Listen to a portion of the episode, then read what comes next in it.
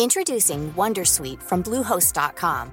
Website creation is hard, but now with Bluehost, you can answer a few simple questions about your business and get a unique WordPress website or store right away. From there, you can customize your design, colors, and content. And Bluehost automatically helps you get found in search engines like Google and Bing. From step-by-step guidance to suggested plugins, Bluehost makes WordPress wonderful for everyone. Go to bluehost.com/wondersuite.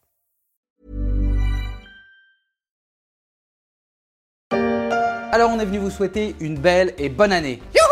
Une année pleine de Covid bonne humeur, une année avec beaucoup De Covid d'amour et surtout une année chargée en Covid. Oui, ça va, c'est bon, on a compris. euh, J'essaye de remonter le moral à tout le monde. C'est fou de, de casser l'ambiance comme ça tout le temps là. La bonne année souhaitée le 1er janvier par Jeff Panaclock sur YouTube. C'est vrai, bonne année 2022. Les fêtes se sont finalement plutôt bien passées, malgré le Covid et l'absence du feu d'artifice à Paris. Surtout que l'on craignait à l'orée des fêtes un autre genre de feu d'artifice entre l'Ukraine et la Russie.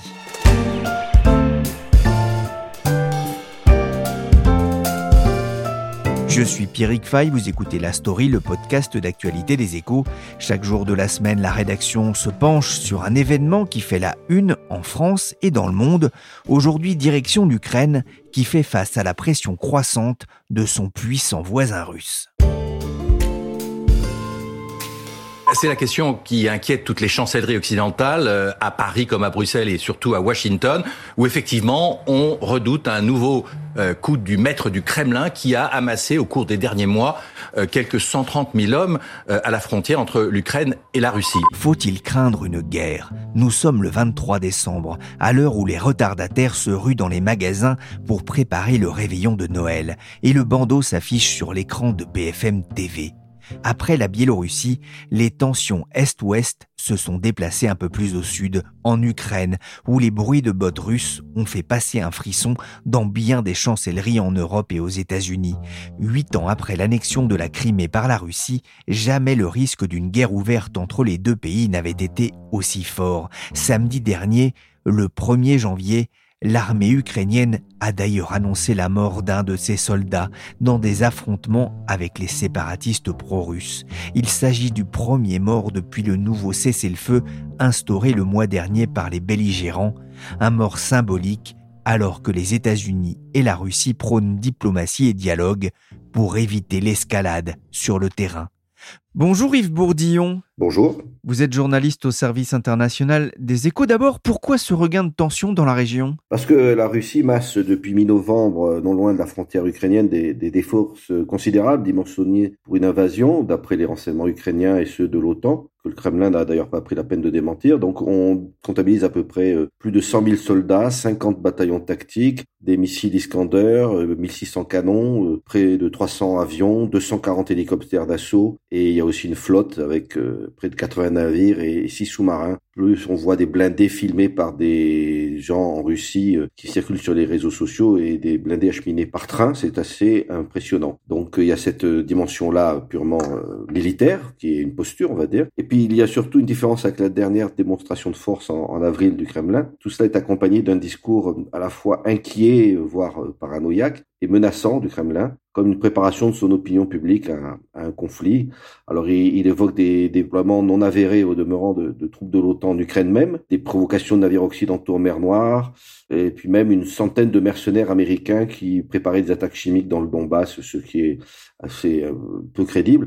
Donc euh, il y a un discours, et Vladimir Poutine a dit récemment, nous ne pouvons plus reculer. C'est donc une situation sans précédent. Depuis 2014, l'Ukraine affronte des séparatistes soutenus par la Russie dans la région du Donbass, un conflit qui a fait plus de 13 000 morts mais qui n'a pas trouvé d'issue politique. Pour Kiev, la diplomatie est la seule issue possible. On a beaucoup parlé de l'annexion de la Crimée par la Russie, c'était en 2014, mais une autre guerre se déroule dans l'est de l'Ukraine, à la frontière russe, dans la région du Donbass. Qu'est-ce que cette région a de particulier? C'est une région vraiment importante puisque pour l'Ukraine, elle est productrice de, charbon et d'acier qui était source jadis euh, d'une bonne partie de son activité industrielle et qui lui échappe euh, désormais. Euh, et puis, on sait aussi que c'est une région où il y a des soldats russes déployés, même si le Kremlin dément mais euh, récemment un tribunal russe a reconnu maladroitement qu'il y avait des militaires russes dans, dans le Donbass, dans une affaire de dispute commerciale, avant que son site internet ne soit fermé. C'est donc une région qui échappe totalement à sa souveraineté.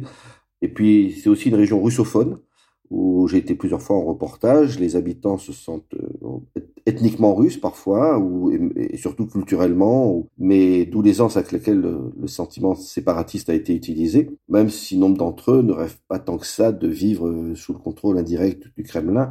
D'ailleurs, ils ne se considèrent pas comme séparatistes. Je me souviens d'interviews où les leaders militaires de la région n'aimaient pas du tout ce mot. Ils veulent juste de l'autonomie par rapport à Kiev mais c'est une autonomie sous contrôle euh, du Kremlin, évidemment. Oui, on est dans une situation quand même de, de guerre civile hein, depuis euh, huit ans dans la région. Ça a déjà fait plus de 13 000 morts, comme on l'a entendu tout à l'heure dans ce reportage d'Euronews. Quel est le rôle de la Russie dans ce conflit interne à l'Ukraine? Elle est impliquée, puisqu'en fait, quand après l'annexion de la Crimée, il y a eu des combats entre les entre guillemets séparatistes et l'armée loyaliste, Kiev allait prendre le dessus et finalement c'est des moyens militaires lourds russes qui ont permis de stopper l'offensive de l'armée ukrainienne. Donc euh, l'armée euh, russe est impliquée euh, de manière soi-disant discrète, mais avec des missiles lourds, comme celui qui a abattu un, avion de ligne par erreur en 2014. Donc la Russie est impliquée directement comme elle peut l'être d'ailleurs un peu partout dans le monde où elle estime avoir des intérêts via le groupe de mercenaires désormais bien connu euh, Wagner. Oui, il y a quand même des relations historiques fortes entre ces deux pays. Absolument. Euh, d'ailleurs, historiquement, la, civilisation russe a été fondée à Kiev vers l'an 850 et donc euh, c'est un berceau de la civilisation russe et ça, le Kremlin l'a parfaitement en tête. Et il estime ne pas pouvoir se permettre de voir l'Ukraine basculer vers l'Ouest pour ces raisons civilisationnelles. Poutine est quelqu'un qui pense énormément en termes géopolitiques et civilisationnels, beaucoup plus que des dirigeants occidentaux plus obsédés par les questions euh, économiques. Donc pour les Russes, l'Ukraine a toujours été considérée comme une, espèce de petit frère euh, avec un peu de condescendance euh, par moment. Et c'est un pays qui était jadis un partenaire économique important puisque la Russie était à la fois le premier fournisseur et le premier client de l'Ukraine. Maintenant, elle n'est plus qu'au troisième rang. On entend ici quelques mots du président ukrainien Volodymyr Zelensky. C'était début décembre, en visite auprès des soldats sur la ligne de front dans la région de Donetsk. Gilet pare-balles, tenue de camouflage, il marche dans les tranchées boueuses au milieu des soldats. Il leur dit Je suis honoré d'être avec vous aujourd'hui. Je vous remercie de protéger la souveraineté et l'intégrité territoriale de l'Ukraine. Yves, vous vous êtes aussi rendu en décembre dans la région côté ukrainien, sur la ligne de contact entre les forces ukrainiennes et les rebelles du Donbass. À quoi ça ressemble? C'est assez étonnant, c'est sans doute une zone unique au monde, puisque c'est une sorte de no man's land de 500 km de long et large de, 600 mètres. Là où j'étais, c'était un peu plus large, ce qui est tant mieux d'ailleurs, parce que du coup, il n'y avait pas de sniper en face. Et parfois même, c'est seulement d'une largeur de 60 mètres et qui n'a pas vraiment d'équivalent en Europe. Même la zone verte entre Chypre Nord et Chypre Sud euh, est beaucoup plus pacifique, puisque là, il n'y a aucune activité humaine, ce qui donne une ambiance un peu euh, irréelle, très silencieuse. Il n'y a pas de voiture, euh, plus d'entretien des routes, plus de récoltes dans les champs. On voit des hangars qui ont été fracassés par les tirs d'artillerie lors des combats très intenses en 2014-2015. Donc tout ce qu'il y a, c'est les forces des deux camps séparées par cette ligne dite de contact qui ne peut être traversée que par les observateurs de l'OSCE, plus des habitants dans deux points de contrôle agréés de deux, trois jours par semaine. Et sinon, partout ailleurs, euh, alors des, tranchées, donc ça ressemble un peu à du 14-18 au 21e siècle, des tranchées avec des périscopes, attention aux snipers, des drones qui larguent des grenades, euh, casques et gilets pare-balles de rigueur, euh, évidemment. Donc c'est une situation assez surréaliste, avec en plus le fait que j'étais à Chirokine, qui est une station balnéaire, il y avait donc les, vestiges d'une époque assez heureuse, avec par exemple des jardins d'enfants et des toboggans où plus aucun enfant ne jouera pendant des années, peut-être même euh, des décennies. Quelle est l'ambiance sur place? Vous avez pu discuter euh, avec des protagonistes? J'ai pu discuter avec les soldats ukrainiens, évidemment, qui m'accompagnaient. Et euh, ils sont assez euh, flegmatiques, enfin, malgré le fait qu'ils ont à peu près un blessé par semaines. Ils ont même perdu un homme quelques jours après. Et ils observent, ils écoutent à la radio ceux d'en face qui font de même. Parfois, ils brouillent les messages. Je leur ai demandé si au moins de temps en temps ils échangeaient avec l'ennemi pour éviter des malentendus ou non. En fait, il y a sous les égides de l'OSCE, il y a parfois des, eu des échanges de prisonniers, mais sinon il n'y a aucun contact. C'est un peu une zone hors du temps, sans aucun échange entre les deux camps.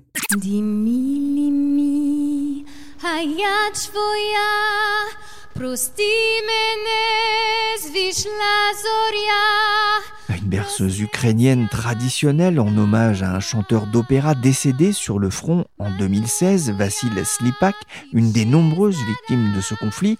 Mais Yves, l'enjeu pour Moscou va bien au-delà de la situation au Donbass, c'est une question de, suprématie régionale, voire mondiale? Très exactement, de suprématie régionale. Euh, mondiale, je ne sais pas. En tout cas, oui, la Russie veut montrer depuis euh, une dizaine d'années qu'elle est de retour comme très grande puissance. Là, il s'agit surtout d'éviter que l'Ukraine continue de basculer vers l'Ouest, puisque pour la Russie, comme je disais tout à l'heure, c'est essentiel.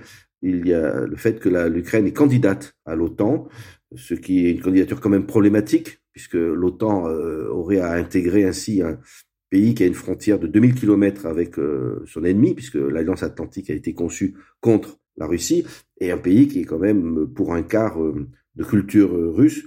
Donc, du point de vue de Moscou, effectivement, c'est une ligne rouge. Toute marche vers l'Ouest, que ce soit l'Union européenne ou l'OTAN de l'Ukraine, est une provocation. déjà, les frontières de l'OTAN avec la chute de l'URSS se sont rapprochés de 1000 à 2000 kilomètres de la frontière russe. Donc, euh, notamment, la demande de Poutine désormais, c'est que non seulement l'OTAN s'engage par un traité à ne plus jamais intégrer un nouveau pays, membre de l'ex-URSS, et même que les troupes de l'OTAN retournent sur les frontières d'avant 1999 c'est-à-dire quitte la Pologne, quitte les États baltes. Donc il y a tout cet enjeu-là, du point de vue de Moscou, qui entretient un narratif selon lequel l'OTAN avait trahi sa parole en promettant de ne pas s'élargir après la chute de l'URSS, une promesse qui n'a en fait jamais été faite. Tout cela vient d'une déclaration de Gorbatchev euh, qui a prétendu que James Baker lui avait fait cette promesse. Mais ce narratif-là est très important en Russie et c'est ça l'enjeu, c'est éviter que l'Ukraine marche vers l'ouest. Et pourtant, par sa politique à l'égard de Kiev, la Russie contribue à rapprocher l'Ukraine de, l'Union européenne, notamment économiquement, mais aussi politiquement. Bien sûr, c'est un peu comme se tirer une balle dans le pied. Je, je résumerai par euh, le Kremlin est comme un type qui bat sa femme et qui s'étonne qu'elle demande le divorce. C'est-à-dire que, en fait, Poutine est un remarquable tacticien, euh, capable de saisir des opportunités dans les faiblesses de l'adversaire, mais au vu des résultats, plutôt un piètre stratège parce que il obtient un résultat plutôt inverse de celui recherché. Euh, la Russie n'est plus que le troisième partenaire commercial de l'Ukraine. Les partis pro-Kremlin y pèsent euh, plus que 15% des, voix et peinent à avoir des députés, malgré les, erreurs et maladresses euh, des partis pro-européens. Et, on voit même l'Église orthodoxe ukrainienne qui a rompu ses liens avec l'Église de Moscou, qui était sa tutelle depuis trois siècles. Donc, on voit bien que le résultat est assez mauvais.